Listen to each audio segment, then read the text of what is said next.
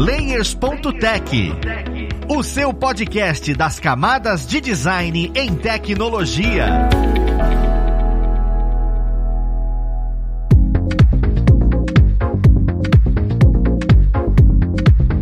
Olá, ouvintes! Eu sou o Luiz Lima, designer e professor aqui na plataforma Lura, e vou mostrar mais um Layers.tech, o seu podcast das camadas de design na tecnologia. Hoje nós vamos conversar um pouquinho melhor sobre comunicação visual. A comunicação visual é extremamente importante, principalmente na sociedade hoje em dia, em que a gente tem acesso a muita coisa e consegue ir em muitos lugares. Eu vou ser um pouco mais específico no papo de hoje e nós vamos falar sobre o metrô de Nova York aquela pequena coisa emaranhada e tão importante para a sociedade que vive lá e que a comunicação visual está lá o tempo todo. Então vamos conhecer com quem a gente vai conversar. A gente tem aqui hoje com a gente a Marcela Abad. Ela trabalha na Work Co e ela é diretora de design na Work Co e trabalhou exatamente no projeto de redesign do metrô de Nova York, do mapa de metrô de Nova York. Seja muito bem-vinda, Marcela. Opa, Luiz, obrigado pelo convite e por poder participar e poder contar um pouquinho mais dessa história. E com a gente também nós temos o Felipe Laboriot. Ele trabalha junto comigo na Lura, ele é professor e também é um ótimo designer com uma vasta experiência no mercado e vai estar aqui para poder trazer o contraponto de comunicação visual. Seja bem-vindo, Felipe. Fala, Luiz, obrigado, hein? Vamos lá conversar com ela e aprender um pouco mais do projeto dela.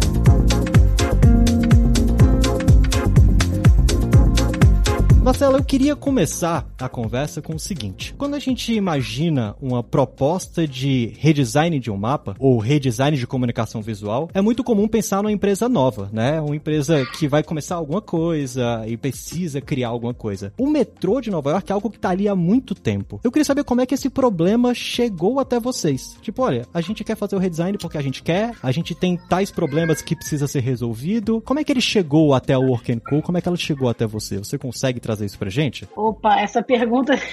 o MTA, que é a empresa do metrô de Nova York, ela entrou em contato com a Working Co. em 2018 e queria que a Working Co. fizesse um projeto para substituir um dos sites que eles tinham, que chamava Weekender, que era um site que basicamente falava das mudanças de serviço, né, planejadas pelo metrô. O que isso quer dizer, né, mudança de serviço? O metrô aqui de Nova York ele está sempre mudando, né, está sempre seja em, em reforma ou em, em processo de melhoria, de modernização modernização, de atualização, e eles têm um site, né? O MTA tem um site que dá essa informação para o público, né? Ele diz, olha, nesse fim de semana, essa linha e essa linha vão estar tá circulando de uma maneira diferente, né? E aí, basicamente, o MTA entrou em contato com a Work Co e falou, olha, eu seria legal a gente trabalhar junto, e aí vocês fazendo esse projeto, vocês podem substituir esse nosso site, né? E aí, basicamente, eles entraram em contato com a gente para redesenhar esse site que falava dessas mudanças de serviço do metrô, né? Originalmente, o briefing não era sobre o mapa diretamente, né? E, eventualmente, isso evoluiu evoluiu e virou, de fato, o redesign do mapa. Caramba, então o projeto ele foi tomando um corpo ao decorrer do desenvolvimento. A comunicação visual desse projeto foi se tornando necessária, né? Eu acho que ele não é um projeto exclusivo de design, até porque, pelo que ele começou, como você vem falando, ele tem a ideia de se tornar mais tecnológico. É para passar informação sobre o estado do metrô. Apesar dessa comunicação visual ser boa parte do projeto, a tecnologia está bem mais atrelado ao que deveria ser inicialmente do que só o design, que é aquela ideia ideia de ser em tempo real e as pessoas conseguirem ter acesso a isso. Como é que foi esse processo entre o pessoal da comunicação visual e o pessoal que vai fazer o projeto funcionar, no caso, desenvolvedores? Porque você é diretor de design. Eu não sei se você programa ou não, ou se consegue entender a programação ou não, mas você precisa passar para quem vai programar e para quem vai fazer isso funcionar na web de maneira correta. Essa comunicação foi fluida, foi tranquila? Como é que funcionou isso no projeto? Então, eu acho que o projeto ele é além de um projeto só de comunicação visual. Acho, obviamente, a gente passa por questões de comunicação visual, mas ele é um projeto de um produto digital, né? O mapa, ele, ele virou um produto digital, né? E aí, como qualquer projeto de produto digital, a gente tem um time de design e um time de desenvolvimento trabalhando junto, né? Durante o projeto. Principalmente na fase de desenvolvimento. A gente sempre teve, durante a fase de conceito, a gente tinha só design, mas quando a gente foi para a fase de desenvolvimento, a gente tinha design também. E o próprio design foi evoluindo junto com o desenvolvimento, né? Foram feitos ajustes, melhorias, a gente foi vendo até coisas que poderiam melhorar de usabilidade do produto. Ao longo do desenvolvimento, a gente percebeu que, ah, isso aqui, esse botão poderia funcionar melhor assim, esse ícone poderia ser diferente, sabe? A gente foi percebendo, inclusive, coisas ao longo do desenvolvimento e ajustando junto com os desenvolvedores, né? Então, foi um projeto totalmente simbiótico, né? Comunicação direta, praticamente todo dia de trabalho. Foi um projeto em conjunto mesmo, né? A comunicação era essencial, assim, ela foi um projeto de parceria, não, as coisas não iam andar separadas, não tem como. Ele foi um projeto que, inclusive, o mapa, ele não existe, né? Um arquivo de design do mapa, né? Que é um fato curioso, assim, nem todo mundo tem essa noção. Na verdade, o mapa, ele é, os arquivos de design do mapa, por exemplo, eles são referências para os desenvolvedores, né? Eles não são nem arquivos finais, né? Você não poderia pegar o arquivo e imprimir, por exemplo. Tipo, isso não existe, assim. Ele é um arquivo mais para instruir o desenvolvimento do que para ser a, fonte da verdade, né? The source of truth. O documento de design, ele, é referência. Ele, ele, também é uma forma de se comunicar com os desenvolvedores, né? Se a gente queria ajustar, por exemplo, o desenho de uma linha, ah, esse desenho poderia ser melhor se essa linha fosse em formato de L, por exemplo, vamos dizer assim, né? E aí isso aí era desenhado, mas isso não era preciso, né? Isso não era um mapa final, né?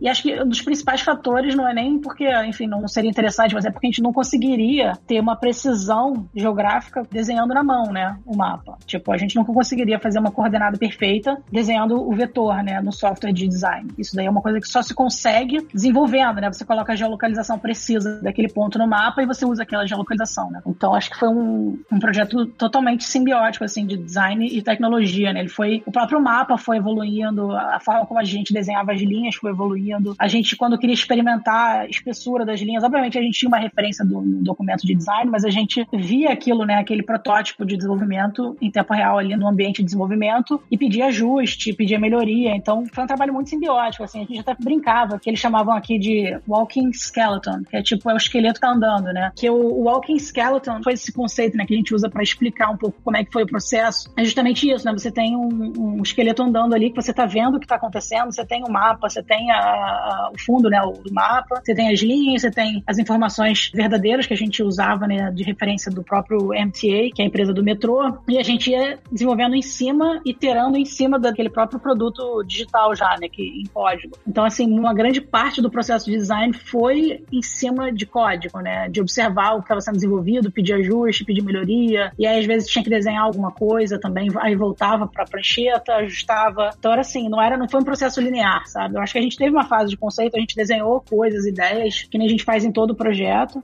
Essa parte iterativa com o desenvolvimento foi, acho que, a maior parte do projeto. Já teve 18 meses, 12 foram só desenvolvimento, né, praticamente. Ô, Marcela, você falou muito aí da teste de usabilidade, né? E como é que foram feitos esses testes? Foram direto com o usuário final ou ficou no primeiro momento mais restrito entre vocês, do MTA, do escritório de design? Como é que se deu isso? A gente fez testes, a gente fez testes em diferentes momentos do projeto, tá? No começo do projeto, quando a gente ainda estava desenhando conceitos para o que seria o produto do mapa, foram testes focados para entender se aquela solução ia atender a necessidade das pessoas, né? Ele não foi um teste de usabilidade, ele foi um teste de conceito. Então era um teste que a proposta do teste era validar ou não se o produto que a gente estava fazendo ia gerar interesse nas pessoas, se aquela solução daquele mapa que a gente estava propondo solucionaria a vida das pessoas, as pessoas entendiam o valor daquilo, né? E se elas conseguiam usar, né? Minimamente, assim, mas não foi com tarefas específicas, né? Que nem normalmente a gente tem em teste. Era mais uma navegação exploratória para ver o entendimento das pessoas, né? E para ver como é que elas enxergavam aquele produto, né? Então isso foi no começo do projeto, tá? Quando a gente chegou numa solução que é muito parecida do que tem hoje. E aí, ao longo do desenvolvimento, a gente tinha esse código, né? Do em ambiente de desenvolvimento. E aí, internamente, a gente conduziu o teste com, enfim, isso foi um pouco infeliz porque a gente, na fase de desenvolvimento, a maior parte dela aconteceu durante o Covid, né? Então a gente teve muita dificuldade de fazer testes ao vivo, até para testar esses novos ajustes, essas novas validações que a gente vem fazendo. Então a gente acabou testando com pessoas próximas mesmo, né? Porque todo mundo é usuário do metrô, né? Então é um teste relativamente fácil de ser feito. Vamos supor, né? Eu em casa, tava o protótipo na mão da minha esposa e pedia para ela tentar usar. E diversas pessoas foram fazendo isso, né? Do projeto, pessoas do time do projeto, deram para seus respectivos conhecidos para ver se como é que eles interagiriam com aquele produto, enfim, faziam perguntas para entender se eles conseguiam realizar algumas tarefas. Então foi um teste um pouco mais informal, né, por causa do Covid. A gente, inclusive, fez ajustes, tá, a partir desses testes informais que, de fato, melhoraram a, a usabilidade do produto, né. E aí, obviamente, a gente, uma hora, falou, cara, a gente tem que botar isso na rua e a gente colocou uma versão beta do mapa na rua, né, que foi essa que a gente lançou e, enfim, ela está sendo avaliada o tempo todo, né. O MTA, eles estão acompanhando, estão recebendo feedback das pessoas e estão,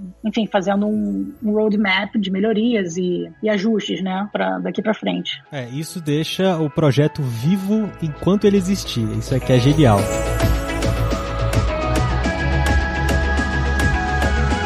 Você comentou agora com a gente que o design ele é um pouco diferente do que a gente está acostumado. Vocês não criaram, por exemplo, ah não, eu vou criar essa linha aqui no Illustrator, ou Photoshop, ou software que for, e vou passar para o desenvolvedor e ele vai aplicar isso, né? Vocês foram, é literalmente um projeto vivo. Você foi desenvolvendo à medida em que ele foi codificando, porque essa foi a necessidade do projeto. Como vocês conseguiram lidar com a ideia de versionamento disso? Como é que funciona a ideia de versionamento para quem está com programação? Você tem Git, você tem esse tipo de coisa, né? Agora a gente com design, você acaba desenhando alguma coisinha e falando, olha, eu tenho esse material design, mas se atualiza isso, você tem que passar por todo um processo para isso ir para produção e ficar online e assim por diante. Foi tranquilo essa ideia de de, olha, eu tenho esse material e eu preciso atualizar esse material agora. Vocês atualizam isso muito rápido. Se hoje acontecer alguma coisa, alguma pane, quiser mudar alguma cor de alguma linha, por exemplo, é uma coisa fácil de se fazer ou o projeto acabou ficando muito fechado, só ser vivo no começo? Ele continua vivo e fica fácil de manusear ele? Eu não sei se eu entendi exatamente se você está falando mais da parte da entrega, né, para a gestão do MTA, ou se foi durante o processo internamente como é que a gente fez isso. Eu fiquei com um pouco de, é, de dúvida aí. Acaba sendo as duas é. perguntas, né? Eu acabei falando falando um monte de coisa. A ideia é exatamente essa. Primeiro essa. Depois que você termina o projeto, a manutenção dele,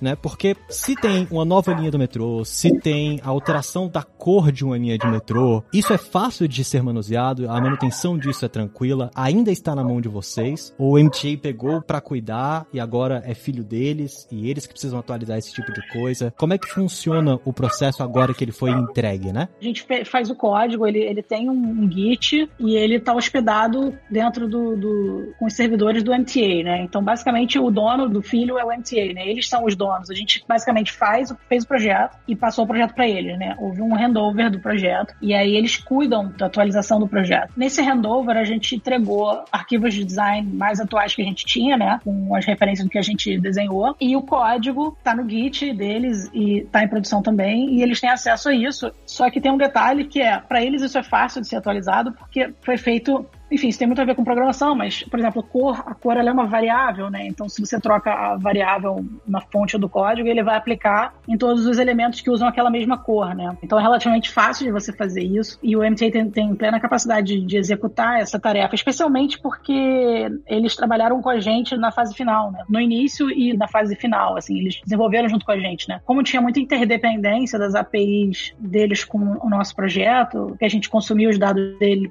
para produzir esse produto, a gente trabalhou junto com eles, né? Então, eles conhecem o código, conhecem as questões, conhecem a forma como aquilo foi feito e no final do projeto também, enfim, houve diversas conversas sobre o código e sobre como manter e gerir aquele código depois, né? Então, eles têm pleno domínio, assim, não foi uma coisa que eles nunca tinham visto antes, né? Eles já estavam relativamente familiares com o código ao longo do projeto. Uma coisa que eu pensei agora, quando você falando, são soluções, porque vocês acharam uma solução para o projeto ser atualizado pelo MTA. Bom que não fica muito no colo de vocês, até porque tem outros projetos e, querendo ou não, foi uma demanda do MTA. Pra, vocês solucionaram essa ideia de manter com eles e como é que foi a solução do mapa ser vivo? Por exemplo, eu vi, olhando no sistema online, que quando você aproxima, você tem uma pequena modificação das linhas, porque esse é o problema daquele mapa impresso, né? Às vezes ele é muito grande e você não consegue ter uma escala certa das coisas. Às vezes ele é muito pequeno e você não consegue identificar elementos que estão muito distantes. Essa é uma solução interessante que você pode usar a tecnologia para isso. Você provavelmente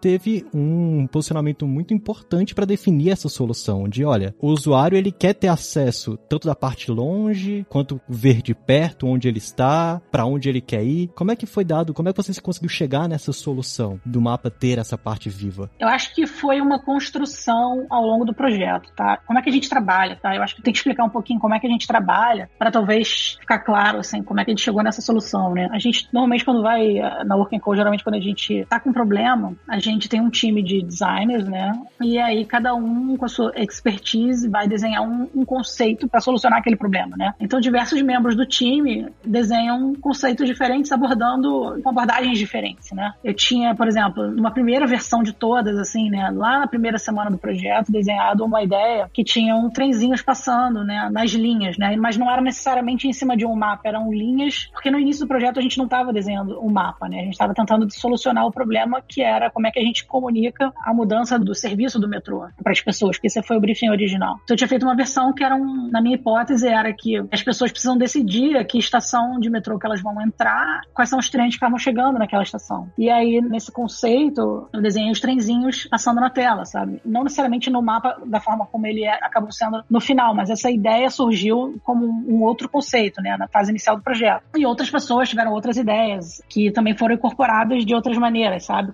Reinterpretadas ao longo do projeto. Acho que em algum momento do projeto ficou muito claro que seria mesmo o mapa, né? O próprio MTA falou, cara, pra gente não tem por que a gente fazer um outro app ou um outro produto digital que não envolva o mapa, porque a gente já tem um, um app hoje que, por exemplo, faz rotas, né? Que me diz assim, ah, se eu tô nesse bairro, eu quero ir pra esse outro bairro, olha, pega essa linha do metrô e troca de metrô aqui, sabe? Ele já tem um app que faz isso. Então, basicamente, o que eles falaram pra gente foi, olha, a gente realmente então precisa de um mapa para poder comunicar para as pessoas a mudança e essa mudança ser visível nesse mapa. Foi aí que a gente focou 100% no mapa, né? E aí todos os esforços viraram entender como é que a gente ia fazer esse mapa funcionar, que tipo de mapa que ele seria, né? Até a gente chegar a essa conclusão de que seria um mapa que ele é geográfico, né? Porque com o mundo digital e com o celular, né? Com todos esses apps que a gente tem de mapa, o Google Maps, o Uber, enfim, serviços que envolvem mapa de maneira geral, eles são geográficos hoje em dia, né? Então você não tem nenhuma expectativa de abrir o celular e ver um mapa que não seja geográfico, não seja fiel à geografia de alguma maneira.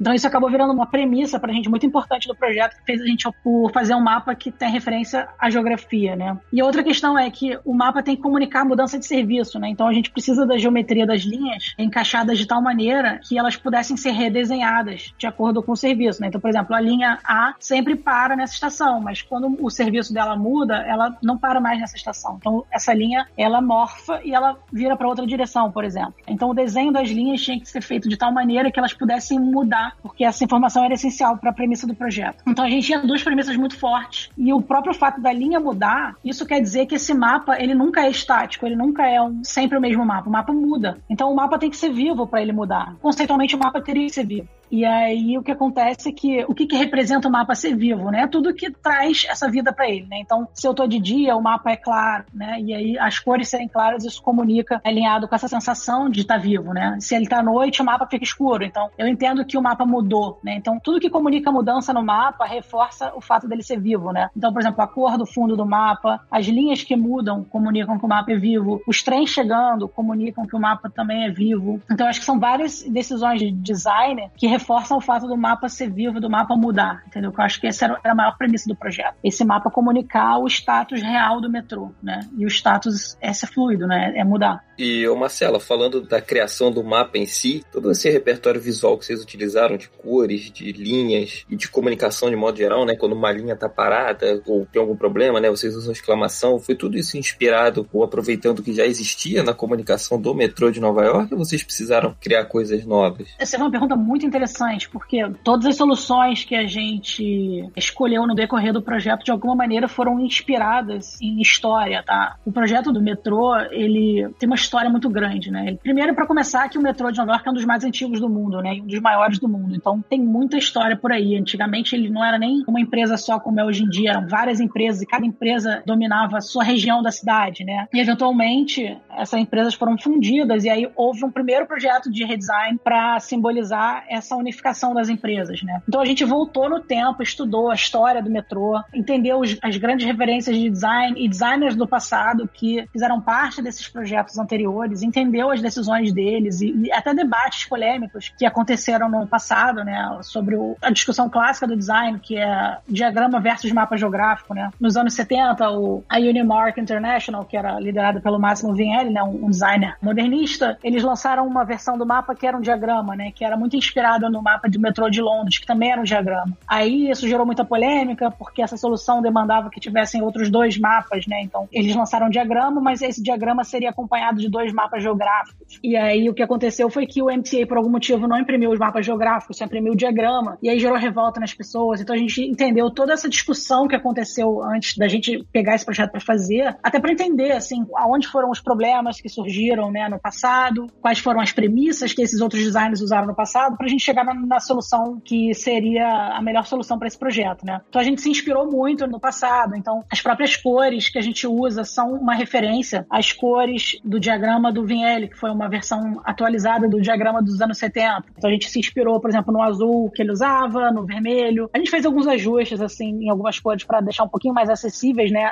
o contraste um pouco melhor, mas foram inspiradas nesse trabalho. A tipografia, né, a gente usa Helvética porque ela é a tipografia usada em toda a sinalização do metrô, né? Nas placas que são muito icônicas. Os ícones das linhas, né, que são aquela letrinha dentro do círculo, a gente também se inspirou na forma como o metrô se comunica com as pessoas, né? Eles falam dessa forma nos posters, nas estações, nas placas. Então tudo foi inspirado de alguma maneira ou na história ou em como o metrô se comunica com as pessoas, tá? Tudo foi referenciado, assim, a gente poucas coisas a gente alterou, né? Acho que algumas coisas por questões de tecnologia mesmo, a gente teve que fazer alguns ajustes, mas de maneira geral, assim, eu diria que quase tudo do projeto é inspirado em, no passado ou em soluções do passado, né? Obviamente reinventadas, modernizadas, assim, alternativas que só são possíveis por causa da tecnologia de hoje, né? Mas com muita inspiração no passado. Eu acho é. isso genial, porque, querendo ou não, você não deixa de usar a base do que já existia para as pessoas não se perderem, porque você fazer um redesign de qualquer coisa, principalmente de uma coisa que é comunicação visual, se você muda o que já existia, em vez de ajudar, você acaba atrapalhando as pessoas que usavam isso. Uma coisa que me fica na cabeça é porque o cliente de vocês não é um cliente qualquer não é o seu João ali da esquina, que você, olha, eu fiz isso daqui, e aí quando apresenta, fala, é melhor por conta disso, disso, disso. É o MTA, eles sabem o que estão fazendo, eles sabem o que eles querem. E aí eu fico me perguntando como é que foi esse processo de aprovação entre vocês e o cliente. Porque tudo que a gente tá falando aqui é a parte bonita do projeto, né? A parte linda de a equipe trabalhou junto, a gente desenvolveu baseado no passado, que de fato existiu. Mas os perrengues também existiram no meio desse encalço que eu sei. A aprovação com o cliente, por ser um cliente grande, por ser um projeto denso, ela foi fluida, ela foi tranquilo? Ou tinha muito de, ah não, vamos ter que refazer e refazer e refazer? Isso atrapalhou o projeto? Ele se estendeu mais do que deveria? Ou ele realmente teve o tempo necessário? Os 18 meses foram necessários? Ou você acha que poderia ter sido mais curto? Como é que foi essa comunicação entre vocês e o cliente, já que é um projeto tão denso, tão grande? O MTA, ele foi um cliente ótimo, assim, excelente.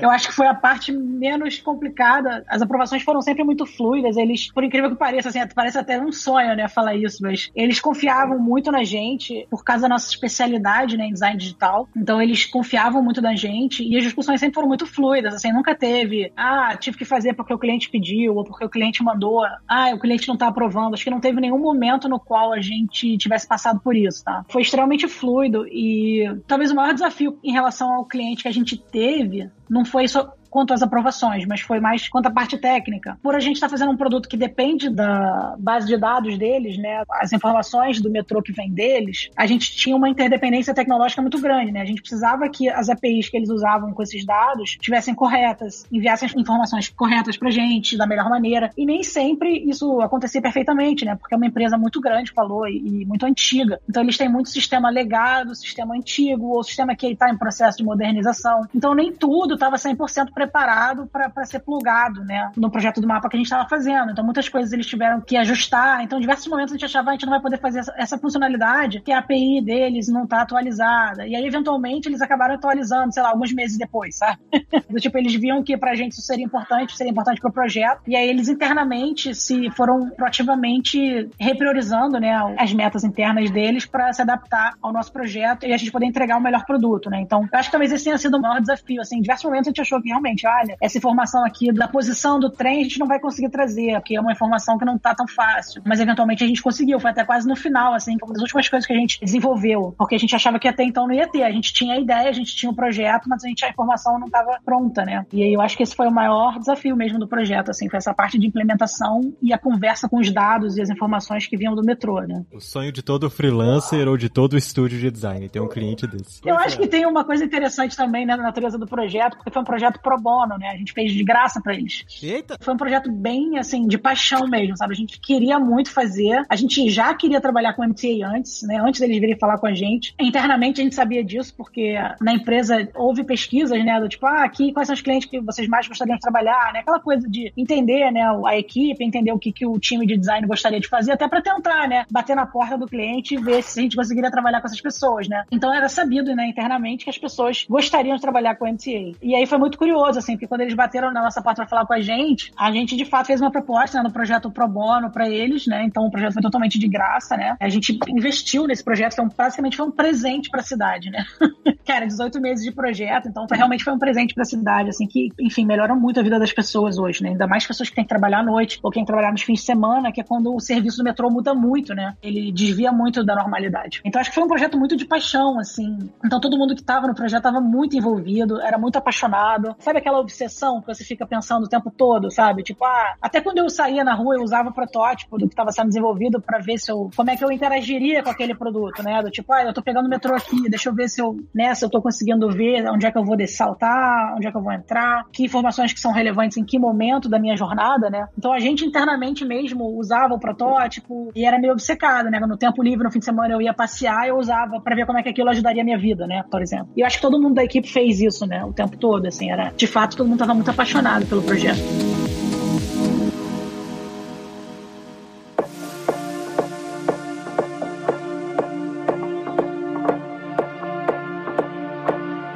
Marcela estava falando dessa integração né, tecnológica, porque alguns sistemas eram antigos né, no metrô. E aí eu fiquei na dúvida se, de fato, essa integração acabou. Não integração, mas talvez algum ajuste, algo nesse sentido, ficou sempre a cargo do MTA ou se o pessoal do escritório se envolveu também diretamente nesse auxílio, se o termo correto seria esse, né? Mas enfim, para viabilizar essa integração mais redonda, né, em tempo real das informações, que é o grande diferencial né, da proposta toda, que é bem interessante, né? Você vê o metrô andando lá e todas as atualizações atualizações. Quando a gente trabalhou com eles, né, nessas atualizações, nessas integrações, eu acho que é uma via de mão dupla, né? Do tipo, a gente fala assim, olha, a gente precisa dessa informação. Aí eles falam assim, olha, a gente tem essa informação escrita dessa tal maneira. A gente fala, olha, mas eu não sei se essa talvez vai ser a maneira que vai se encaixar melhor aqui, né? Então é meio que um vai e volta até chegar na melhor maneira de passar a informação, sabe? Então eu acho que a gente ajudou muito nessa comunicação e pedir da forma certa o que a gente precisava deles, Sim. sabe? Porque aí eles não precisavam descobrir o que eles tinham que fazer, né? Eles já sabiam o que eles tinham que fazer. Então a gente meio que orientou orientou eles a plugar da melhor maneira, né? Enfim, eles já tinham muitas informações, então eu acho que é mais uma questão de encaixe, sabe? Da forma como o código estava montado, como é que estavam aquelas APIs, às vezes algumas APIs tinham mais informação do que precisava. Aí a gente falava assim pra eles, ó, oh, legal, a gente tá consumindo esse serviço aqui, mas tá mais pesado do que precisaria, a gente quer que venha de uma maneira mais otimizada para poder o mapa não ficar pesado, né? Não ser difícil de carregar esses dados. Enfim, então acho que era muito uma troca mesmo de informações do que a gente, a gente não poderia atualizar o sistema deles para eles, sabe? Eles que fizeram isso mesmo mas a gente se comunicou bem de uma maneira que isso foi acontecendo ao, ao decorrer do projeto, né? Eu acho isso tudo muito interessante no sentido de ver como é que o projeto todo se fluiu, né? Eu fiquei bem encucado com a ideia dele ter sido feito como um presente para a cidade, porque, bem, pensando como empresa, eu acho isso uma aposta muito alta, né? Você pegou um projeto de 18 meses que não vai te trazer nenhum rendimento sólido, vai te trazer um, um prazer enorme para a equipe, um portfólio maravilhoso, e vocês se adequaram muito a ele, vocês gostaram muito do projeto. Uma coisa que a gente sempre traz dentro dos nossos podcasts é que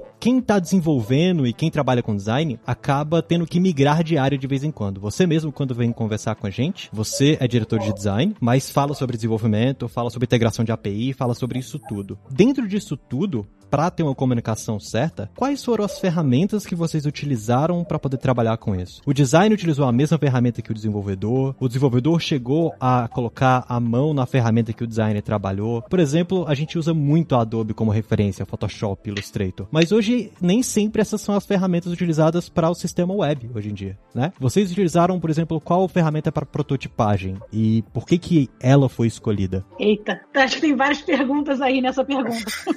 Não é?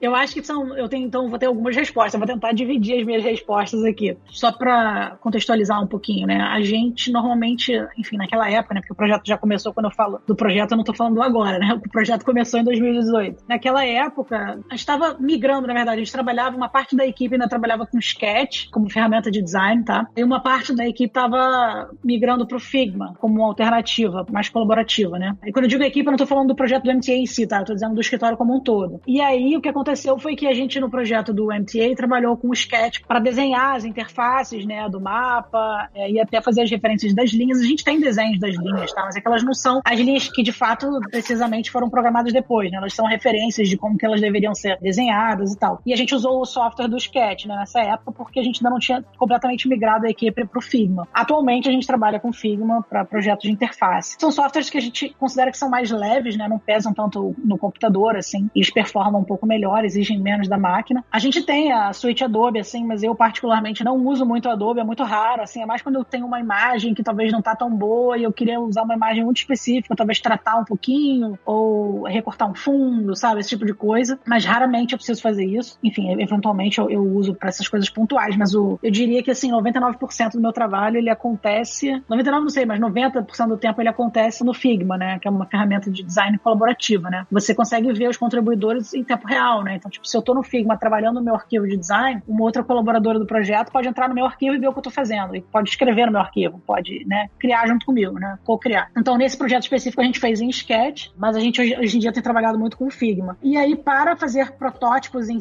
si, para coisas mais interativas, a gente tem alguns tipos de protótipos diferentes, né? Depende muito do que a gente quer extrair daquele protótipo, né? Qual é o objetivo daquele protótipo. E aí a gente muda a ferramenta que a gente usa dependendo do objetivo que a gente tem, né? Então, por exemplo, a gente queria fazer uma animação para o menu, né? O menu abrisse de uma maneira específica, que não fosse uma transição seca. E aí, para fazer isso, a gente usou, por exemplo, o Principle, que é um software de protótipo, né? E aí a gente fez essas transições, essas animações no Principle. Mas para, por exemplo, testar com usuários, a gente testou com um protótipo em código mesmo, porque a gente não tinha como fazer um protótipo menos fiel com as linhas do mapa e testar com as pessoas, entendeu? Porque não, não teria uma ferramenta de design que daria essa precisão que a gente precisava para extrair o que a gente queria, né? Seria um protótipo extremamente complexo, era mais fácil fazer em código, por incrível que pareça. Então acho que assim, ao longo do projeto a gente prototipou coisas em ferramentas diferentes por causa do, do resultado que a gente queria, né? A fim de apresentação, a fim de mostrar a ideia, a gente usa essas ferramentas, né? Tipo o Principal para fazer protótipos, que é mais simples, mais fácil, mais rápida, mas que, enfim, não tem, por exemplo, lógica, né? Não interpreta lógica. Então ela é mais um protótipo mais para coisas simples, né? Eu quero ver se a pessoa sabe navegar aqui, ou para mostrar o trem andando, ou para mostrar que o mapa muda de cor, sabe? São coisas mais simples. Mas para de fato, por exemplo, testar com pessoas, a gente testou em código. E a gente teve dois momentos, né? Como eu falei antes, no começo do projeto, quando a gente testou o conceito, né? Que era muito parecido com o que a gente tem hoje, mas não é exatamente igual. Um dos designers do nosso time, inclusive, fez em código. Ele mesmo pegou uma ferramenta de mapa,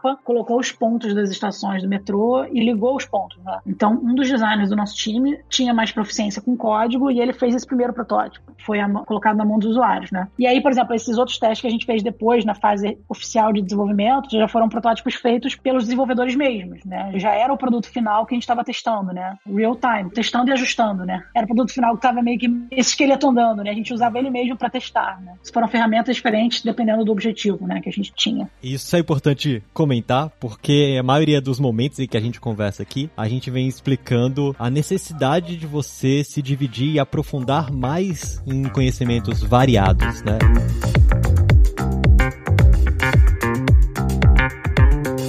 Queria saber agora de você, Marcela mesmo, o que você falaria para quem tá ouvindo a gente, o que ele deveria seguir para estudar, porque você agora vai ser, pelo menos não sei para quem tá escutando, mas para mim é um exemplo objetivo a se alcançar. Trabalhar com um projeto que é o redesign de um dos metrôs históricos e um projeto tão maravilhoso assim. Dentro dos caminhos de estudo, o que, que você indica a gente começar? Por exemplo, você trabalha como diretor de design, mas você começou estudando exatamente um design editorial ou um design específico, você tem alguma ideia, alguma dica de falar, olha, começa estudando isso, hoje eu utilizo bastante isso. Como é que você vê isso? Como é que você passaria isso para quem tá escutando a gente? Eu já tenho uma trajetória já um pouquinho mais longa, né? Já tô no mercado há mais de 10 anos. E pro mundo digital isso é bastante coisa, né? Assim, eu, eu fiz um caminho relativamente, né, entre aspas, tradicional, assim. Eu estudei design, fiz design, né? Eu sou carioca, para começar a conversa. eu sou do Rio. Enfim, eu morei a maior parte da minha vida no Rio. Tá? Minha família era mais tradicional um pouco, né? Então estudei de uma forma mais tradicional, assim. Tive essa oportunidade, né? Enfim, eu acho que não é a única alternativa para as pessoas, mas é um, definitivamente é um caminho, né? Fiz faculdade de design. Eu estudei na PUC do Rio. Eu também sou formado lá. então eu fiz design na PUC Rio, é legal. Eu entrei na turma de 2007. Enfim, acho que foi um caminho, assim, que eu considero tradicional, né? Você fazer uma, um estudo formal desse e ter oportunidade, né, de fazer isso. Acho que é, para quem puder, eu acho que é importante, né? Até porque a faculdade é um lugar onde você é exposto a diferentes realidades, né, do que você está acostumado, a diferentes pontos de vista, né? E é muito rico isso. E eu acho que você não precisa necessariamente ter todas as respostas, sabe? Quando você entra, eu acho que é bom curtir o momento da faculdade para se descobrir, né? Para você ver o que do design ou enfim da área que você escolher é interessante para você, né? Porque por exemplo, o próprio design ele é muito amplo, né? Eu entrei para fazer design na PUC com ênfase, né? Eles chamam de ênfase, porque na verdade a formação é em design, né? Mas você tem uma ênfase em uma determinada área do design. E eu fiz comunicação visual, né? Era a primeira turma de que tinha, por exemplo, moda ou que tinha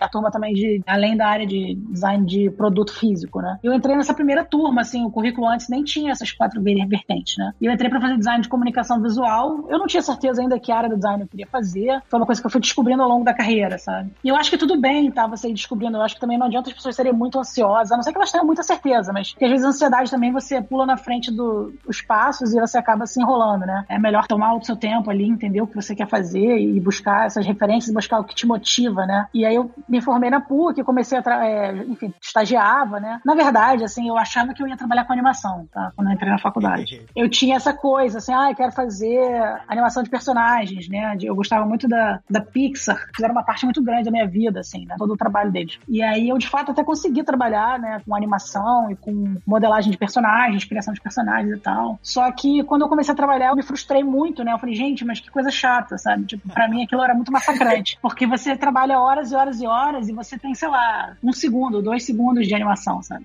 tipo, é, quem trabalha é. com animação sabe o que eu tô falando. E aquilo não funcionava pra minha personalidade, sabe? Eu sou um pouco mais ansiosa, talvez. Eu tenho uma personalidade mais inquieta, sabe? Eu não, não conseguia ficar parada na cadeira tanto tempo, fazendo aquela micro, né? Aquela coisa perfeita, né? Tanto tempo daquele jeito, né? E aí eu me frustrei muito, fiquei um tempo perdida, né? Poxa, e agora? Eu tinha tanta certeza, o que, que eu tô fazendo? E na verdade foi até bom, né? Porque foi daí que eu migrei pra área de design digital, né? Então eu, eu tenho formação em comunicação visual, então eu, eu, estudei parte de linguagem visual. O Felipe sabe o que eu tô falando, né? Se ele fez PUC, ele, ele provavelmente sabe o que eu tô falando. Estudei toda a história do design, design modernista, enfim, história da arte, todas essas coisas, né? Mas eu acho que eu tinha uma pulga atrás da orelha, né? De todo mundo naquela época, na época que eu tava na faculdade, que era de comunicação visual, a maioria das pessoas queria fazer branding, porque era tipo pote de ouro, assim, né? Todo mundo achava o máximo criar as marcas, né? Ser o responsável por aquela marca. Todo mundo achava isso o máximo. Todo mundo achava fazer projeto pra web meio tosco, assim, né? Do tipo, ah, fazer uma página da internet, sabe? Todo mundo achava meio tosco. E naquela época a gente não tinha os celulares que a gente tem hoje em dia, né? Eram celulares, aqueles celulares flip phone, né? O celular dobrável, ou, enfim, tava começando a ter iPhone, sabe? Tipo, acho que foi o primeiro iPhone, sabe? Então não era uma coisa tão disseminada. As pessoas, pelo menos da faculdade, assim, que estudavam comigo, achavam muito tosco você trabalhar com páginas da internet, sabe? A próprio currículo da faculdade não era 100% preparado para isso, né? Mas eu acabei optando em trabalhar com isso porque eu comecei a estagiar na Globo.com e aquilo me intrigava muito, sabe? Porque era um design, né, que tinha os mesmos valores da comunicação visual, né, que usa a comunicação visual como uma das ferramentas, né? Não é a única disciplina, mas é uma delas. Mas ele também tinha outros conceitos que eram incorporados, né? Então, quando você fala de design digital, você não fala só de comunicação visual, você fala também de usabilidade, de boas práticas, de fluxos, de jornadas, você fala de modelo mental, né? De como é que as pessoas pensam, como é que eu vou entregar a melhor solução para aquele exato momento daquela pessoa. E aí isso tudo começou a me intrigar, porque ele sai do campo só visual e ele vai para um campo comportamental muito forte. E aí eu tive muito interesse por isso, né? Porque eu falei, gente, eu consigo juntar vários conhecimentos aqui, né? Então é um conhecimento de pessoas, de comportamento de pessoas, junto com essa camada de comunicação. Então, como é que você usa a comunicação considerando o momento das pessoas, né? O uso das pessoas. Isso me intrigou muito, assim, e aí eu comecei a trabalhar com isso, né? Estagiando, depois eu fui contratada. Cheguei a ter um escritório no Rio também. Em algum momento eu saí da Globo e abri um próprio escritório. Alguns anos depois eu saí do escritório e fui pra Working Co. Mas eu sempre fui de trabalhar muito, sabe? Tipo, aquela pessoa que eu sofria, vou até fazer uma piada aqui, eu sofria bullying no Rio de Janeiro porque eu trabalhava demais, né? Os meus amigos brincavam comigo, falavam, gente, Marcela, pelo amor de Deus, sexta-noite, por que, que a gente não vai tomar uma cerveja? ah, gente, mas tem um projeto aqui, eu só quero terminar isso aqui. Sabe, aquilo para mim era muito mais apaixonante do que o evento social, sabe? não tô dizendo que não é importante conviver com as pessoas. eu tinha uma motivação muito grande pelo design, pelo que eu estava fazendo. E eu tenho assim, uma coisa muito forte, assim, que eu acho que é importantíssimo para quem quer muito evoluir, chegar no aspiracional, não desistir nunca, sabe? Essa coisa de você ir até o final e, e tentar, e não deu certo, tenta de novo, sabe? Mais do que ter uma educação perfeita ou o caminho perfeito, é você estar tá sempre correndo atrás, entendeu? Você tá sempre esforçado, né? Sempre buscar referências, entender quem já fez aquilo antes, entender por que, que aquilo foi importante, né? Fazer até essas análises, né? De tentar decupar e entender, né? Por que, que certas coisas funcionaram historicamente, por que, que certas coisas não funcionaram historicamente, né? Falando de design. E até de carreira, né? Estuda a carreira das pessoas que você admira, entende o que, que elas fizeram, o que, que deu certo, né? Eu acho que tudo pode ser estudado, sabe? Você não precisa ter um estudo formal. Mas eu acho que o que determina isso é essa vontade, né? Essa coisa de você ser meio, meio obcecado, sabe? Tipo, eu adoro design. Eu penso, por exemplo, até quando eu não tô trabalhando, eu, tô, eu me pego sem querer pensando no projeto, sabe? Tipo, pra mim não é só uma obrigação, sabe? Ele é uma coisa que eu me importo muito. E eu acho que isso é o maior ponto, talvez, que vai definir, né? O quanto você realmente quer aquilo, o quanto você quer realmente se dedicar para chegar onde você quer. Eu acho que tem muito a ver com isso, assim. Não, eu acho isso é. maravilhoso e é bem o que você comentou mesmo. É se apoiar em ombro de gigantes é uma ótima dica, é extremamente importante para crescer, tanto profissionalmente quanto pessoalmente.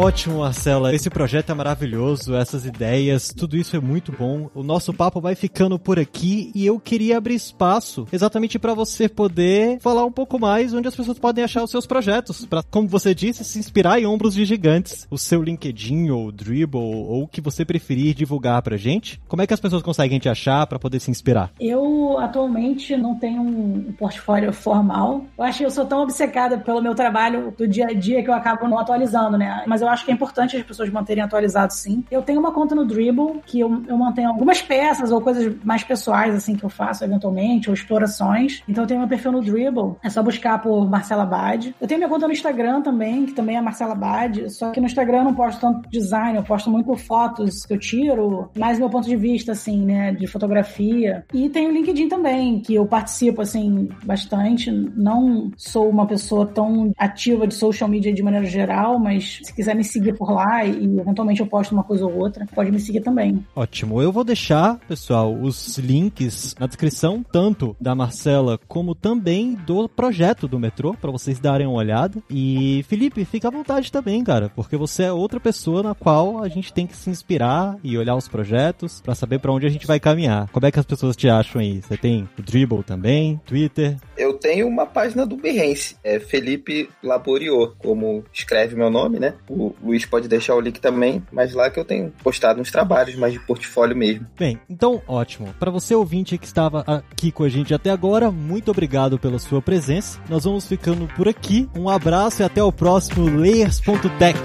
Fui!